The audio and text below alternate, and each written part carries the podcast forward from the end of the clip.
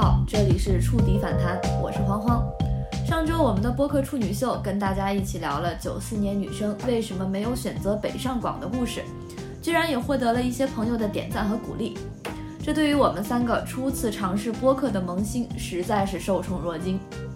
所以带着大家的期待，我们秉承着绝不三天打鱼两天晒网的信念，发布了第二期节目，希望可以继续收获更多来自大家的爱。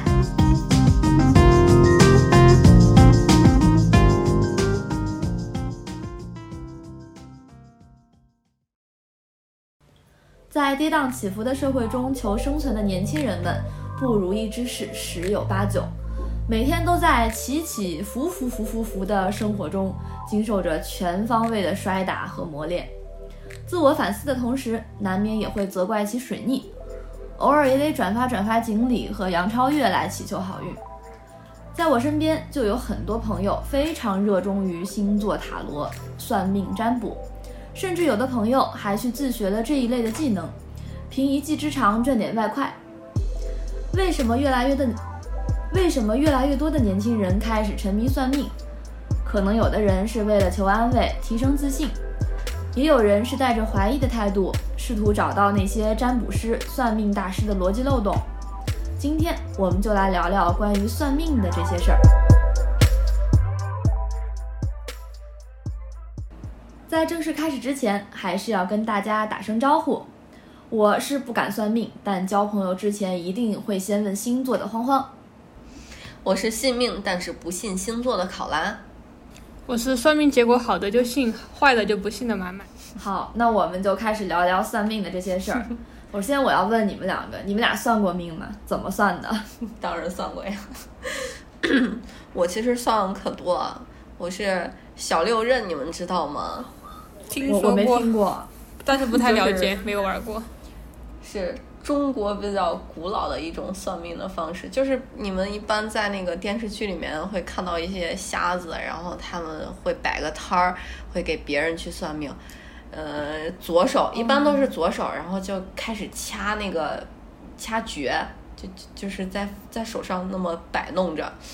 这个其实一般都是小六壬，我是。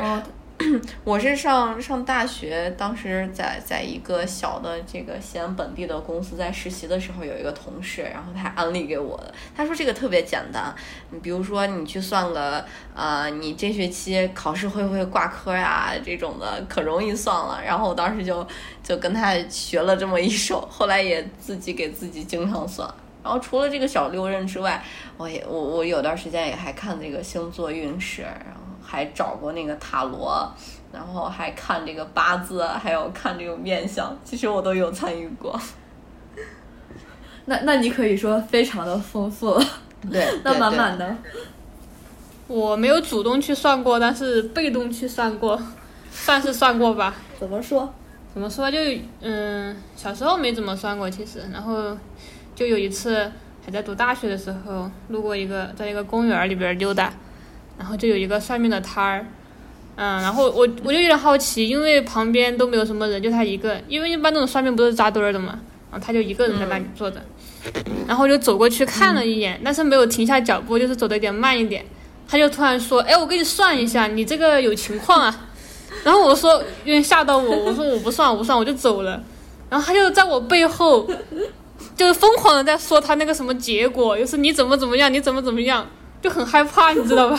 就是我根本就没有给钱，然后我又很 拒绝，他就非要说有种那种上天的呃使命，让他一定要跟我讲一样的那种感觉，我又很害怕。但是那些内容我已经我听我记不得了，反正那种感觉还深深的刻在我的。他是不是看到你这位少女，你印堂发黑？我不知道，反正我感觉很害怕，就那种感觉，就是一个人你走你在前面走，他就在后面追着你，然后一直说一直说一直。他。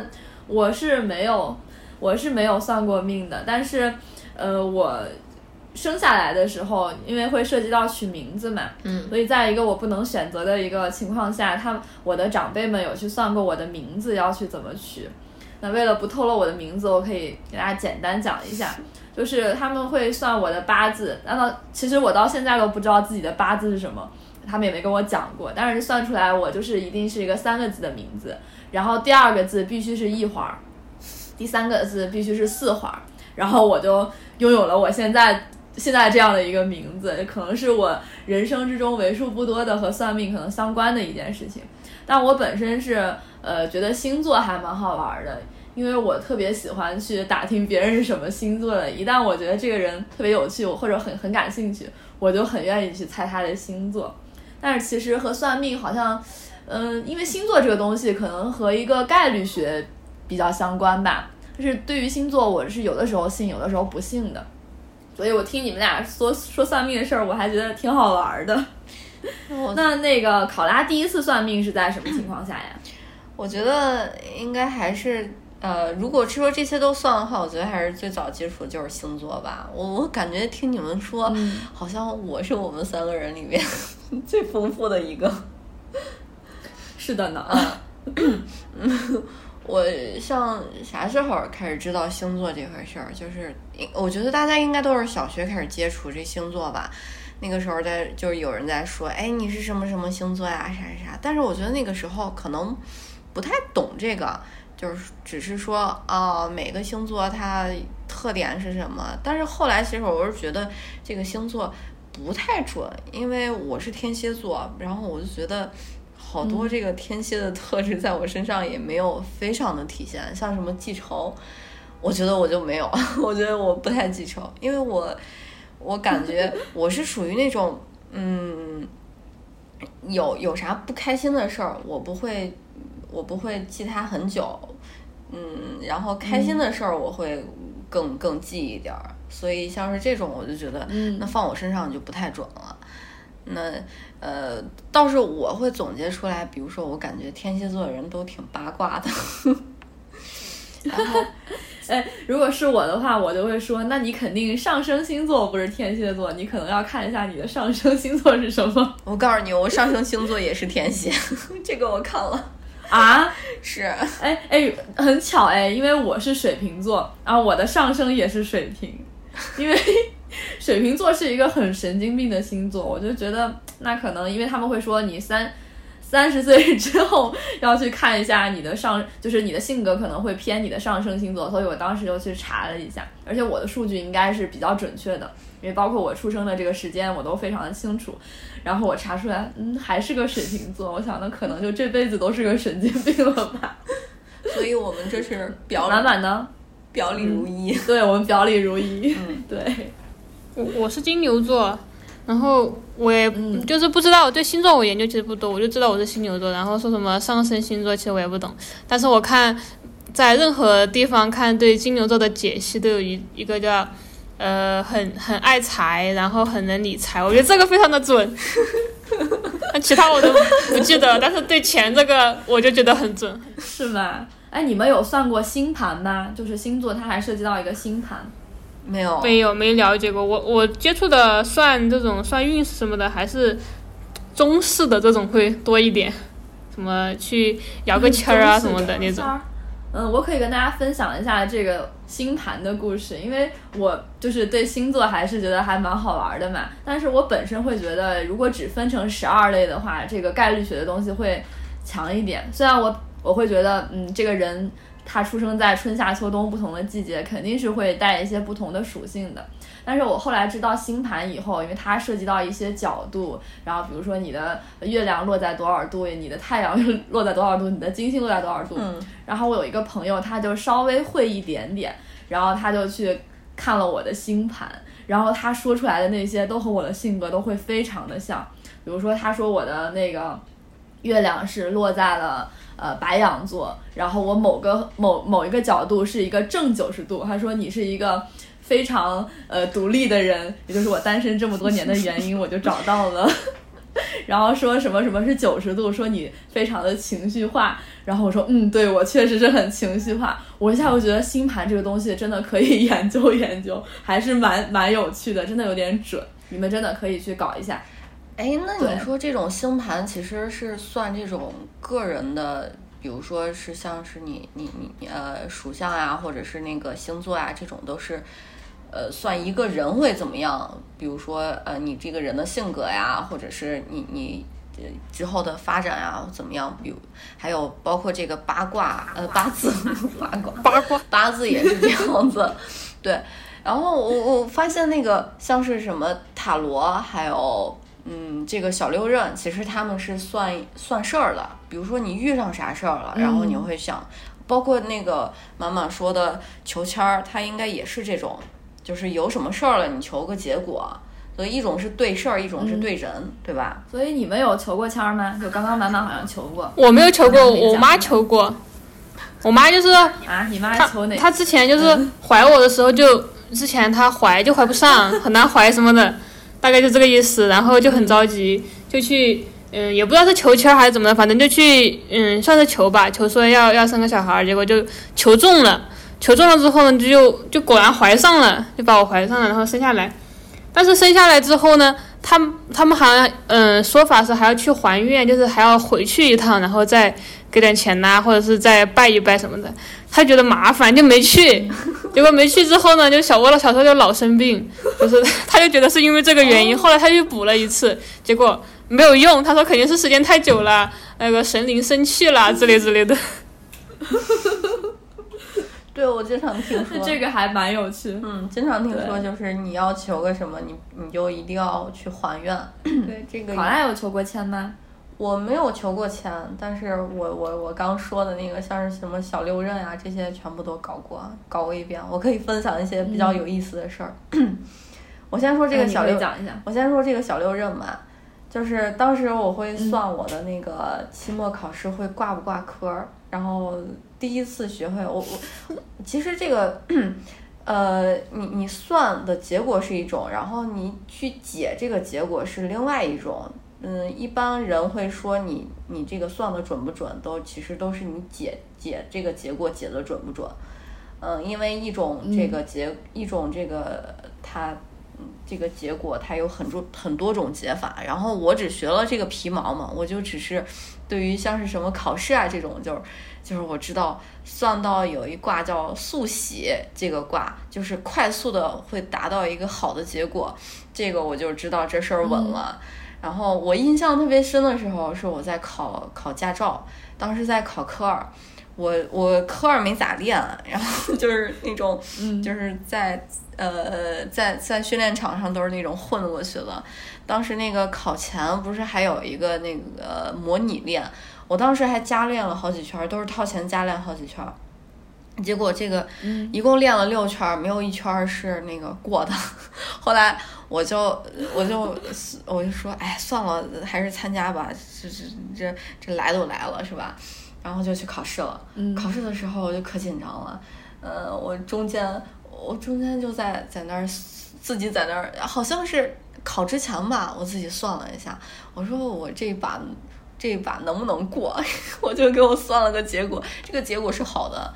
结果，呃，我考第一次的时候是直接半坡起步就挂了，考第二圈儿的时候居然满分儿过了，我都惊呆了。我说真的吗？我我这水平 居然过了，所以说也证明了我当时那个算的这一卦是准的。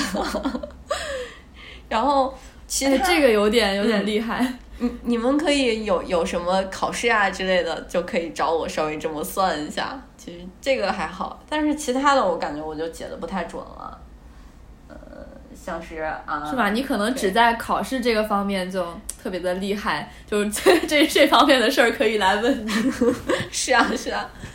然后这是小六的这嗯这种，我还呃，我还那个算过塔罗，塔罗是前前两年我有个朋友安利给我的，他说你可以试一下这个，因为他是找那种付费的那种塔罗来算。我当时了解的时候，我就随便搜了一下，有有个那个小程序，我就嗯呃，那段时间是咋呢？是是今年年初的时候，我是呃，嗯我上期不是也说了，我去年年底打算要换工作，但是因为疫情期间，然后给我发 offer 的那个公司，他就一直推迟入职，我就当时等的可心焦了，然后我就拿那个塔罗，免费的那个塔罗，我就算了一卦，然后 因为他新用户，他有一个免费的这个什么解解答吧，嗯，他下边就有有跟我说这个，我可以给你们听一下，呃，当时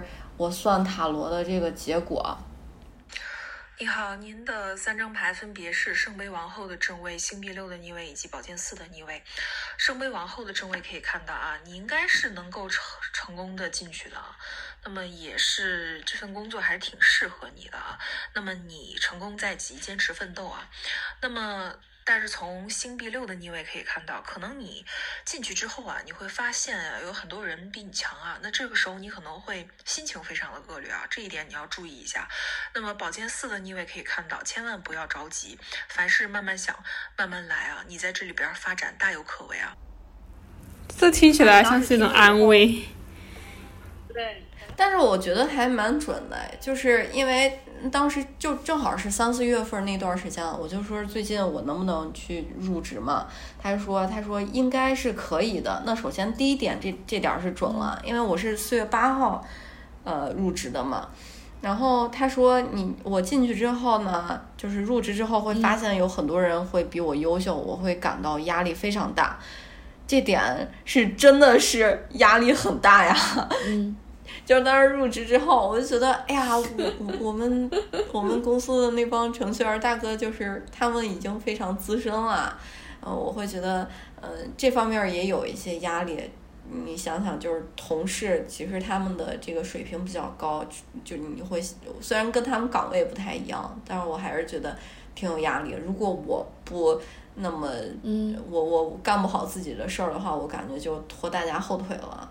所以这点我觉得也是蛮准的，然后还有就是他最后有有一个就是因塔罗他算的时候应该是有一个呃过去、现在、未来这种吧。最后一个他说你不要着急，慢慢来，应该还是挺顺，你能熬过这一关的。我觉得现在还好吧，就是现在可能压力没有当时那么大了。嗯，所以我感觉当时测的这个塔罗就还好，还蛮准的。满满的，满满经常是算哪些东西呢？我一直有了解，但是从来没去算过，我就害怕嘛。就是那个公园奇遇让我特别的，我就心里有阴影了。但是我一直在关注这些东西来看别人的结果，但是我发现好多人其实得到的答案就不是说一个很确定的值，不是说非黑即白的，就是更多的是一种。呃，一种引导或者说一种慰藉更多一点，就是因为一般去呃算塔罗的话，就内心比较焦虑，呃，比如说情感上或者是学业上或者是事业上，就各种，反正他们总之是陷入一种呃自己无法去调节或者是呃或者是对未来感到非常的有点恐惧或者是不确定性很大的时候，他他们才会去算。然后这时候得到的反馈呢，其实就不就是更多的就是像我刚才说的，就是一种引导啊，或者是一种安慰，然后让你就是心里不要再那么的焦虑，不要那么的着急。其实我感觉更多的是这么一个作用。是。刚刚说到求签嘛，啊，我突然想起来，我大学的时候有去过一次五台山，然后有路过五台山其中一个庙的时候，它有可以求签，然后我记得我当时好像是和我妈。各求了一个，那，因为他那个签基本上他就有大吉、吉、中，然后就是恶和大恶，好像是这么说的哈。我记得我当时是抽了一个吉吉象，就是它上面就写了一个吉，然后有一句诗，然后所有的人都在那个庙门口排着队进去，然后就里面有一个老和尚会给你去解签，然后当时解完以后，就是老和尚他会先说啊，你是一个怎样的人。然后你现在是怎么怎么样的？当然，其实我会觉得有点邪，就是他说的真的很准。他也之前并不认识我，然后后面他就说啊，你抽的这个签代表了呃，你 你可能很适合去经商，可能是很很适合去走上仕途。但当当时我有点小，我就当时有点觉得，那你没有想还是个学生，对。然后后面，我我真的没有想过，我完全没有想过那么多。当时，然后，但是说到后面，他就会说，呃，如果你要想真的达成这个的话，你要干嘛干嘛，就是涉及到一些费用的问题了。然后后面我就也没有再去深究这个事情了。然后就是突然想起来，我好像还求过签，也参与过这么一出。那我是没有去算过这个呃塔罗的，因为我的感觉就是有点害怕，因为它准吧，我又会觉得，哎呀，是不是就这样了呀？不能改变了呀？它它不准吧？因为我，但我又觉得觉得他应该还蛮准的，因为毕竟是要花钱花钱去做的事情，应该还是准的，所以我一直都不是很敢。那我这个人又仪式感很重，就是我每个星期，虽然我不敢看塔罗，但是我会去看运势。就是看运势的时候，也是那种星座运势嘛。就如果他说的好，那我就信；他说的都是好的，那我就觉得，嗯，对我下周一定是这样的。但如果他说的不好，就是星座嘛，看看就行了。对，我会给自己，对我会给自己很多这样的心理暗示。包括我以前我记得特别很特别搞笑，就是高中的时候，我们是经常每个月要月考嘛，就是快高考之前。然后月考之前，我的仪式感也很重。如果考试前一天 洗头有什么去洗头的吗？因为我觉得洗就呃手可能和那个迷信没啥关系，但我会觉得如果我死了头，我的那些知识都会被冲走。对，我不知道这个可能和这个。星座塔罗没啥关系，但是这是我自己的一个信仰，这是我个人的玄学。然后那时候有的时候可能爸爸妈妈怜爱你，就是拍拍你的脑壳，我说不要动我，不要动我的头，它很宝贵，要快考试了。我也是，我是考给我打出来怎么办？我我是考试的时候，对你也会有这种感觉，对不对？上我比较呃喜欢的一根笔。因为我觉得，哎，前几次考得好的时候，好像就是这根笔哦。然后第三次去考试的时候，我就会故意拿上这根笔，我就要用它来写我的卷子。对对对，我觉得我们俩就是这种，就是日常的一些小的玄学，可能虽然和这些什么风水，对对，日常迷信，日常迷信。对，所以我刚刚也说了，我是会按他的那个说的好不好来判断准不准。我不知道你们是怎么去判断这个这些东西它是准不准的。因为我我算的吧，也也不叫我算，我看的那些东西叫什么运势啊。我以前我记得大学的时候有有一款那个日历，就是第三方的一个日历下载的，然后它每天就会有呃今日记什么什么什么，今日宜什么什么什么。然后但是我经常发现他有时候在同一天那个宜和季是冲，就是是同样的东西，他对，我说他今天到底是 该干还是不该干呢？然后就一直保持着半信半疑的态度，并且我感觉他们那个感觉就是用程序写出来随机放上去的一样，所以有时候就冲突了。所以有时候，嗯，是那种人生大也不叫大事吧，就是很大的事情的时候，我感觉当下挺重要的时候，我我会去瞄一眼，专门下载那个软件，然后看一看那个日历上。然后如果说，嗯，如果这件事情碰巧我今天也不想干，然后他刚好说今日记什么什么，我就觉得啊，上天都不让我去干。然后我就去不，我就心安理得不干了。对对对，然后就是我平时我感觉是个偷懒的一个借口。然后准不准吧？我感觉，因为从来没有一个算命说你一定要怎么怎么样，或者你不怎么样，你嗯不这样做你就会得到什么什么后果。从来没有，我从来没有遇到过这种如此肯定的这么一个答案。只是说，嗯，有大概率怎么怎么样，你应该注意什么什么风险。呃，什么什么什么，比如说什么身边出现小人的概率会提高，你要怎么怎么样，大概是这种的会比较多一点，所以我也不知道它准不准，就，不过有时候他的那种提醒呢，我会看一下，比如说有时候说，嗯，最近一段时间你要注意什么什么，呃，钱呐，可能会有呃什么破财的那种感觉，我我可能就会注意一下什么手机啊，不要搞丢啊，这种会提醒一下自己。果然是出于金牛座的本命，对。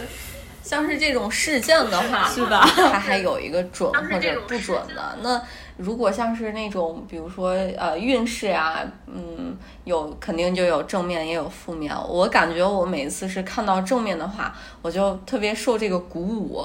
然后他要是是一些负面的话。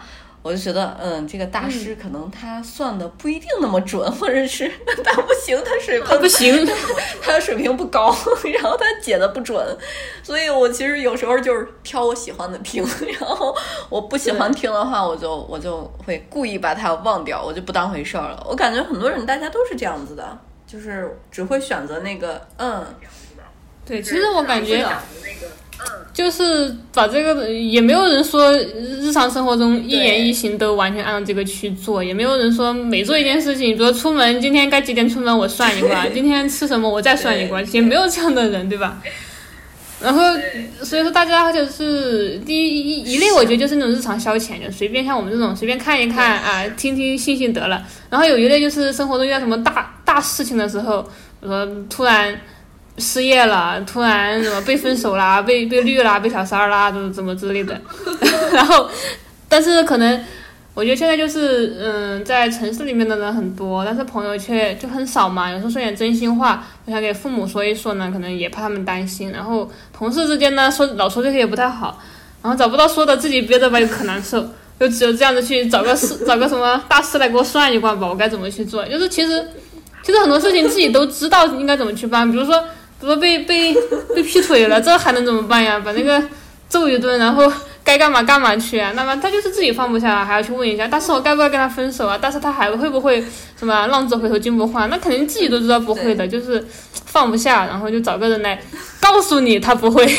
这种找大师，他就是针对。事件的，我还找过那个看八字儿，然后去算什么事业、算姻缘的这种。就是我当时有一段时间，呃，一七年的时候，那段时间我一直单身，然后 我我就是嗯，时间就比较多嘛，然后我就在看一些知乎上的一些推送啊啥的。然后他就说，哎呀，其实每个人他的这个八字里面就暗含着你的事业呀，暗含着你的这个姻缘这些，我就可好奇了，但是我又不会。那我我就去微博呀，或者去去去哪儿找了一下，然后后来我印象是找了一个找了一个淘宝上的 大师，花了三十块钱就扫的，然后我当时是算，我印象特别清楚的是。呃，我三十块钱好像包了那个什么姻缘和事业这两个都包了哈。然后我印象比较清楚的是姻缘，然后因为这个事情有有头有尾嘛，他说我就问他，我说大师，我这个姻缘是怎么样呀？我会不会这一直单身下去啊？然后这个大师就说，哎呀，你我给你算一卦啊，你这个 你的生辰八字来来看的话，你应该是。呃，一七年五月份会遇到你的正缘，呃，就就这个信息哈。然后我一七年那一整年都没有遇到，然后我就我操，便宜了吧？应该是你选的太便宜了吧？你选个贵的。一年年底的时候，我 我当时又特别好奇啊。然后我就想，这个大师是怎么算的呀？然后我又不甘心，我又我我又特特别好奇，我又花了三五十块钱又找他算。哎哎，时间对不对？对，我还找那个人，应该时间不是这样子，都是发生在一七年五月份之前的这个事儿，可有可能应该是一个是呃一六年的时候算过一次，然后一七年年初的时候算过一次，都是在这个五月份之前，我都找他算了。我就特别好奇，他他，你说我给上同样的八字，他会不会算的结果是不一样的呢？我就抱着这个心理又去找他了，然后呢，呃，这个结果惊人的一致，他都是说一七年五月会遇到你的正缘，然后结果当然是这一七年一整年都没有，但是很奇怪的是，一八年五月的时候是遇到我男朋友了，就 就。算算错了一年，我感觉是因为 错了，我感觉算错了一年，对不对，差了一年。我分析一下，我觉得他是用了一个比较好的 CRM 系统，他就把你的信息记下来，然后你第二期找他的时候，他会标记你是回头客，然后看一看第一次沟通的内容是什么。对。不愧是一个专业的客户成功。根据这个呃那个数字怎么怎么样，确实是有这样一个答案。但是我这个中间有可能就是某一个随便写的一个算法，至于什么样的算法就不知道了。对，这是八字。嗯，我是没有算过，对我是没有算过，但我有听身边的朋友去算过这种很很玄的这种。但是他他的应该不止三十，因为他们这种，呃，因为那个朋友也是之前在上海认识的朋友嘛，他去算是因为他要去创业，他要自己当老板了。那可能江浙沪那边的老板，就他本身就是那边的人，他们在创业之前可能就会去真的去请一个很厉害的大师去算一算，比如说这个公司取什么名字呀，要怎么发展呀，他可能会找这大师去问一问。对，然后呃，我我这个朋友叫 Chris，他就去找那个大师，那大师也是之前就先给他解了他，就是之前的一些事情，就是也是完全不认识的大师，就说的非常之详细，非常准，就包括说他，呃，你什么时候要有一段时间会低迷，那段时间你怎么怎么了，他都说的很准。然后包括之呃，就是之前的事情说的很准，之后的事情也说的很准，但是之后的事情是因为时间到那儿，他真的是应验了这些事情。然后后面我就越发的觉得算命的这件事是我不敢去尝试的，因为我特别怕我我的命数被写定，然后我我就完了，我就颓了。然后我我本身也是那种不太会逆天改命的人，一蹶不振可怎么办？所以我很担心这个，我所以我对算命这件事情就是有一点害害怕的，因为我相信他，所以我去不敢去做这件事情。我觉得人还不如糊里糊涂的活着一辈子挺好的，我觉得是是不是有敬畏之心？对对对，我就抱着敬畏之心，我相信你，但我就不尝试你了，远远的观看。就是我感觉这个命是真的是有的，每个人他有一个什么样的命，我是比较信这个的，就是。嗯，这些都是上天给你注定的。比如说你生来不凡，你有啊钢琴家的这个命，然后命给给了你这个天赋。但但是我觉得不是说你有这个命，你就可以成为一个，比如说我刚说那个钢琴家。呃，我觉得你还得有这个运，就是大家都在说，嗯，命和运其实是两个两两回事儿。命就是。呃，这些都是安排的，但是运其实就是像是呃，你可以通过某种方式去改的，比如说呃后天的一些什么因素在的，比如说你你你学了这个钢琴，但是你爱上打游戏了，然后你就只成了一个钢琴老师，就算你有这个当钢琴家的命，就是因为你后天一些什么原因把它变得另外一个方向了，所以嗯。人一般说天命不可违，但是就是这个运还是可以自己来掌控的。嗯，我还觉得面相可能是准的，就是除了这个命之外，因为我感觉 整容的咋办呀？整容的，整容不在我们这个面相的范围之内。整容的岂不就是改命了？属于逆天改命吧？后天改了运吧？科技进步对传统行业的冲击。对，是。我我说这个面相就是。它除了就是你你五官的这种面相，我还感觉就是呃，像是比如说我们一般在形容一个人心术不正的时候，会说他的面相不太好。就算这个人很贼眉鼠眼，对，就算这个人很漂亮，但是或者呃，但是呢，他又长得比较刻薄，比较尖酸刻薄那种，漂亮但刻薄，其实也是能同时存在的。嗯，像是你你眼眼神儿不清澈呀，不够正气啊，这种的都是没有办法你在五官里面去改的。哎，我觉得五官这个可能有的时候还有一一种就是自我暗示，或者是这种暗示心理暗示吧。之前是我，因为我之前有一段时间是齐刘海，就是那种还比较厚的齐刘海，然后家里面有一个长辈就跟我说，女孩子要把额头露出来，因为。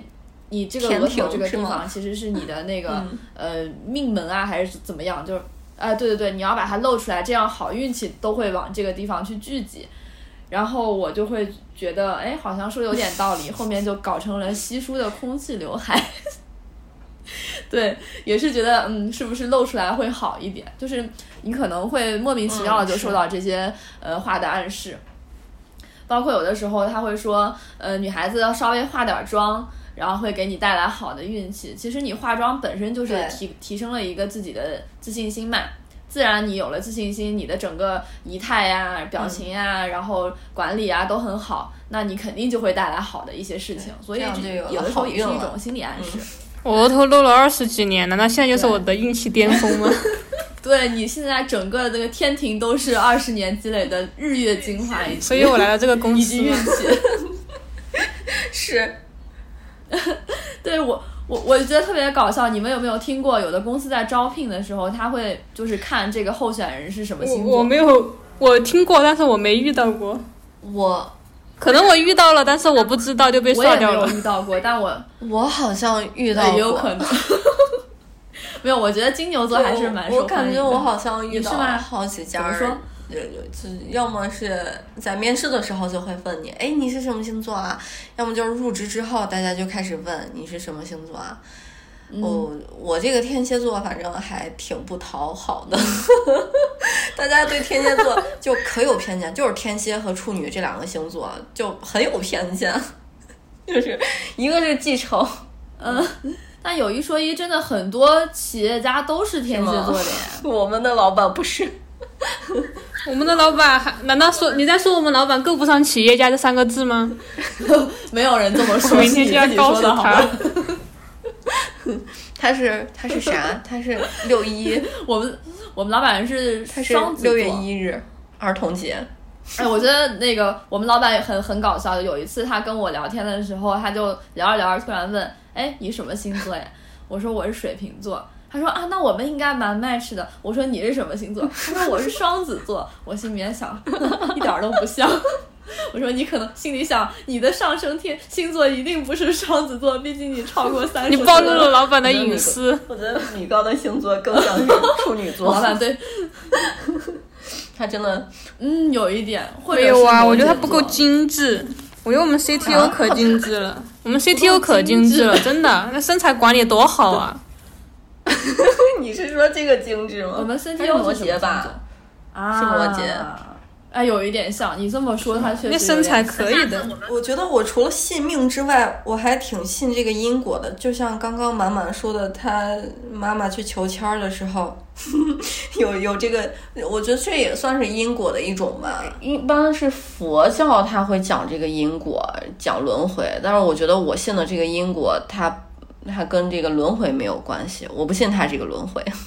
他说佛家一般说是你你你做好事儿了，然后你下辈子你会投个好胎，但是我不会。我不信这个轮回，我觉得人就这一世，所以 这一这一世就享受当下。确实，佛教他是信这个的，因为我想到我那年去五台山的时候，因为五台山它是拜的等于说是嗯文殊菩萨，然后包括山西本来也是一个晋商的发源地，所以很多做生意的人他们都会去那个呃五台山那边去。拜一拜，烧香求佛啥的，然后我就看到那边很多的那个商人买那种一大捆一大捆的香，我不知道你们见过没有，反正我是第一次我见过跟小手臂一样香非常之虔诚。然后我听我妈讲，就是说他们很多都是来还愿的，因为这个东西如果你一旦求求准了，一定是要回去还愿的。西安这边兴善寺里，对，所以佛教真的很嗯，我是在西安这边兴善寺里边看到，呃，就有很很粗的那种那种香。那我们最后可以聊一下，就是你们是怎么看待算命这件事儿的？因为我觉得这个东西其实真的蛮悬的。嗯，满满先说。吧。我觉得还是就是不要沉，首先不能沉迷在其中，对吧？你你什么事情都交给别人。其实算命的话，就是把你的你的信仰或者是你的那种呃相信的东西交给了别人，就别人来指挥你或者指引你。我觉得这这不不太对。就嗯、总之你心里面肯定要呃知道自己才能给自己做主，这是最主要的。然后不能沉迷进去。二个就是。呃，算命的话，它总有个结果，不管这个结果是好的还是坏的，都不要太放在心上。如果是好的，我比较倾向于把它作为一个鞭策，或者一个像比如说像呃我不曾谋面过的一个长辈给我的鼓励，我会这么去想。然后在做这件事情的过程中呢，会觉得、呃会有信心，然后我会想他是一个很很睿智的人，然后还给我这种还相信我，还鼓励我，那我肯定可以做好，就会有一个比较积极的心态。比如说像刚才说的，如果是一个、呃负面的结果，其实他这种。我觉得这反正我算过的啊，他没有说绝对说很负面，比如说你明天一定会摔断手啊这种这种之类的，或者说你这件事情一定会做不成，其实从来没有这样的一个非常武断的负面的一个回馈。大部分就是说，比如说我要，嗯、我要去做个什么事情，他就会说提示哪些哪些方面有风险，对吧？啊，或者说你最近要注意什么什么什么事情。那其实我就把它当当成一个，呃风险提示类的东西啊，比如说我要去考试，他会提示，如果他说可能结果不尽人意，但是他会补一句，呃，你需要下很大的功夫，他会这么去说，然后才可能呃会比较好。那他可能就是在。嗯，我就把它当成一个，我就是提示我自己要多努力啊，怎么怎么样的。反正从正反面来说呢，都呃给自己一个从就是不不管是什么样的结果，吧自己都要朝好的方向去想，就不要甚至于说那种坏结果更不能自暴自弃，或者就陷入那里面去。好的结果也不能陷入那里面去，自己还得努力，不能说呃他指引我是好的，那我就不努力不去做了，结果自然来了。其实也不会，对吧？嗯。嗯，我觉得你说的特别对。考拉我我在想，我们大家为什么会沉迷算命这个事儿？我觉得一方面是对于未来的这种向往呀、好奇啊，或者就是这种我很大原因，我感觉都是好奇的这种因素在的。至于你说这个结果，我信还是不信呢？就看你个人的。就像我们刚刚三个在讨论的时候，我们都倾向于相信这个好事儿，它正面的反馈。要是坏事儿的话，我们就把它不当一回事儿了。所以其实这种，嗯，就虽然是沉迷，但是不是一个坏事儿。然后我我要是那种这个是针对于算运势这种的，那如果你算命的话，我感觉就是每个人都可能对自己想要贴上一个标签儿，比如说，呃，我通过算命的这种方式，看看人家眼里的我是一个什么样的，比如说，呃。那个大师说我我的性格是是什么什么样的，然后说你的对 没有对，就是这种，就是我觉得是想要别人对自己的某些方面的一个认可，这是算命的这种这种。我呢，我是我我就是比较好奇，像是算运势的话，我就超好奇的，我喜欢那种对未来有掌控感。因为我发现我看电视剧的时候，我有时候都喜欢看那个剧情简介。我先把这后边的结果是什么，我先看一遍再说，然后 再去看那个。嗯，我也是，我也是。我就有时候就急不可耐的，我要先看一下，嗯，后边都发生了什么这种的。对，嗯嗯嗯，对，你说你说，嗯，算命占卜的，对。算命占卜其实就是一件特别神奇又令人着迷的事情，喜欢它的人呢，就是可能急需在不确定的处境中找到确定的答案，希望能找到一些方向，但并不代表他们就不再为一件想要达成的事情而努力了。之前我也有看到一句话，说，呃，是一个做占卜的一个女生说的，她说是首先要自己创造未来，但是那些想不透的地方就可以交给玄学，然后给自己一些暗示。可能你就会放下一些执念，也可能会让你再拼一把。而竭尽全力之后呢，那些控制不了的，就才是命运。我觉得他这句话就说的还蛮好的。还想补充一点儿，就是，呃，有有时候虽然算的是这个运势，但是更多，嗯，比如说，呃，我刚说我们刚讨论的那个因果，其实你都是有一些前面的准备。那后面你才会有一个什么样的结果？就跟你考试一样，就他那个大师说你，比如说运势上说你这个这次考试一定过不了，那你前提是你已经准备的非常足了，我就不相信这次考试就过不了这种，所以这这种因果其实关系也在存在的。还有就是你做一些坏事儿。就是这个事儿不一定对你有这个直接关系，我还觉得他可能有在别的事儿会返还给你，就类似那种，嗯，有些人扎了别人，然后就这段这段恋情，你你你你你把别人那个啥了，然后有可能就是再过上一段，然后又又轮到你被扎了，就是这样。天道好轮回吗？自有恶人，就是恶人自有恶人磨。对，但是有时候不一定。就是那个恶报会马上的会来，但是我感觉还是比我还是比较认可这种心地坦荡，就作为一个正直的人，有时候也不是为了善果，我觉得就是求了个心安。有可能是我胆小怕事儿，我是万一怎我我我就担心万一我做了坏事儿被报复了怎么办？我觉得其实做好事儿也是一样的道理，就是经常有的人就会说。呃，你现在去做这些好事儿，就比如说很小的一件事儿，其实有的人会觉得没必要，或者是有点儿呃不需要，比如说让让座这种很小的事情，有的人就会觉得不必要，就可让可不让。但我总总会觉得这种事情其实是有一些积累的。当你去付出的一些善意多了的话，你自然就不管它的时间的早晚，你肯定是会获得一些东西的。当然，我们也说，呃，但行好事，莫问前程，其实也是一样的道理。只要你先去做了，那你也别管他什么时候回来会来。但我觉得上天一定不会去亏待你的。让我再补充两句，因为我突，因为我突然想到，因为我前段时间在看那个王阳明心学，就是我看了之后就发现他这个观点就跟我我刚刚的那那几句话还挺像的。他是讲他是讲了三个部分，是心即理、知行合一，还有致良知。其中他这个心即理，他就是在说这个万事万物都在你的心里。嗯，所有的道德和准则，你都不用去往外去求求得，你只要问自己的内心就可以了。所以其实他也是在教人向上。然后我就当时还挺被吸引的，嗯，就这个，嗯，对，对，其实我们做什么事情的时候，也不要去想太多的一些想要得到什么，只要当时我们的内心满得到满足就可以了。是。好，那么在节目的最后呢，也不要忘了我们的互动环节。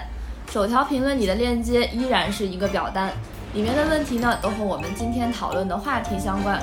除了简单的选择题，还有一些需要你填写的内容。欢迎大家把自己的玄学故事发给我们。这些收集来的信息，我们将会做一个简单的统计分析，分享到触底反弹的公众号中，也会选一些触友的故事进行分享。下期节目，我们的播客终于请到了第一位嘉宾，他是我司的一位程序员，也是一位刚好三十五岁，不但没有秃，还依然很强的架构师。他将会跟我们来分享一下关于三十五岁程序员出路的问题。订阅触底反弹，不要错过我们第一期的嘉宾首秀哦。说到这儿了，那我就插播一条我司的这个招聘信息。我们公司最近在大力招人，我们是在成都和西安双 base，然后疯疯狂招人的岗位有前端技术 React，还有 Redux。然后后端技术这边有 Java，还有 Python。然后呃，设计的话是有 UI，还有 UX 都在招。其他岗位其实也可以投。